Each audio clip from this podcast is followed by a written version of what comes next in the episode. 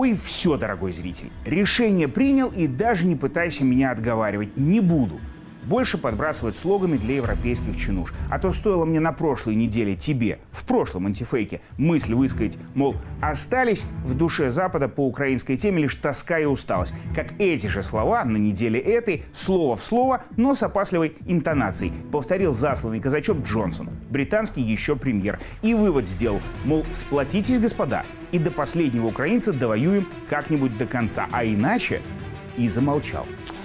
И Джонсона, Лохматова и Чубатова одновременно и одновременно понять можно. Простить нельзя, а понять легко. Кемскую волость он не хочет. А вот взять под контроль Европу в эпоху усталости и малой дееспособности, собственно, континентальных политиков, на это ему никаких украинцев, конечно, не жалко. Да и континентальных европейцев в пожар войны он бы с радостью подсыпал с угрева своего для. Такова уж островная ментальность альбионцев, и никакому туману ее не скрыть да и старшего брата всех него вообще, но и Джонсона в том числе, старика-разбойника Байдена, любителя ван с маленькими девочками, тоже понять труда не составляет. Из денег, которые сейчас американские военные заводы щедро выскребают с дна американского же бюджета по причине ленд-лиза, сонному даже премию могут выписать. Потом – чтобы реальный трехколесный велик купил. А если серьезно, то перевод экономики США с неустойчивого двухколесного положения на милитаристические рельсы – это то немногое, что ей сейчас доктор бы прописал. Злой такой доктор. Так что и штатам перед схваткой с Китаем украинский кризис и подольше на перспективу выгоден. Просто не факт, что сам Байден его финал застанет. Ну, во всех смыслах. И это все понятная правда. Но все-то остальные заявления от них Чистая ложь. И еще немного неясно, чего хочет Берлин, Париж там всякий и прочие Рима. Их выгоды с кризиса минимальны уже. Прямо скажу, причем не я, а Wall Street Journal, что им никакой пользы, кроме вреда. Макрон в эти дни может получить неуверенное большинство в парламенте, а уж к осенним выборам в Германии, в двух крупнейших регионах, Баварии и Нижней Саксонии, сомнения у тамошнего электората в способности ихних управленцев управлять только вырастут соразмерно падению температур и уровню заполнения резервуаров газом.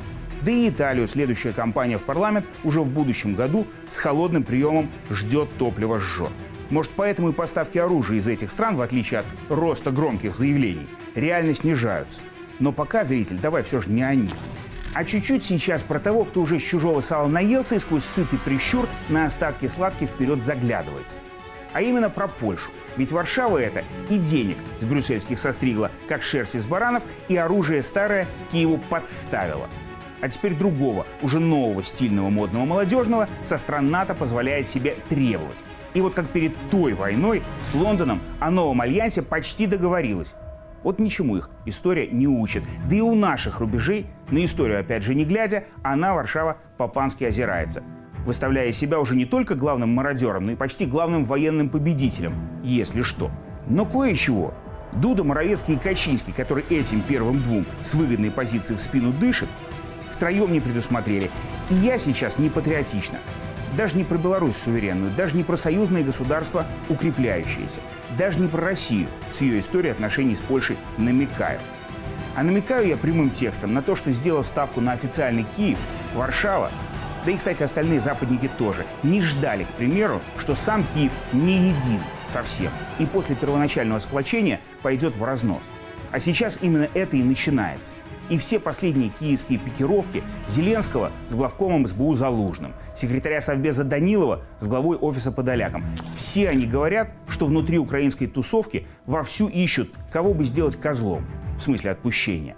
А такие настроения на долгую и или триумфальную кампанию не указывают как-то никак.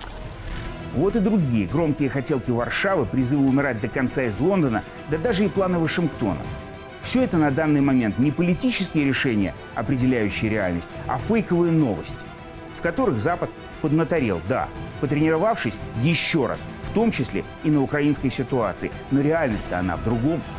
И пропасть между реальностью и инфошумом расширяется, а значит, врать им становится все труднее, а ловить их на вранье мы будем, как и раньше, но уже не только в эфире. Антифейк будет наступать и в реальности. А еще пусть будет тебе, зритель. В реальности мир.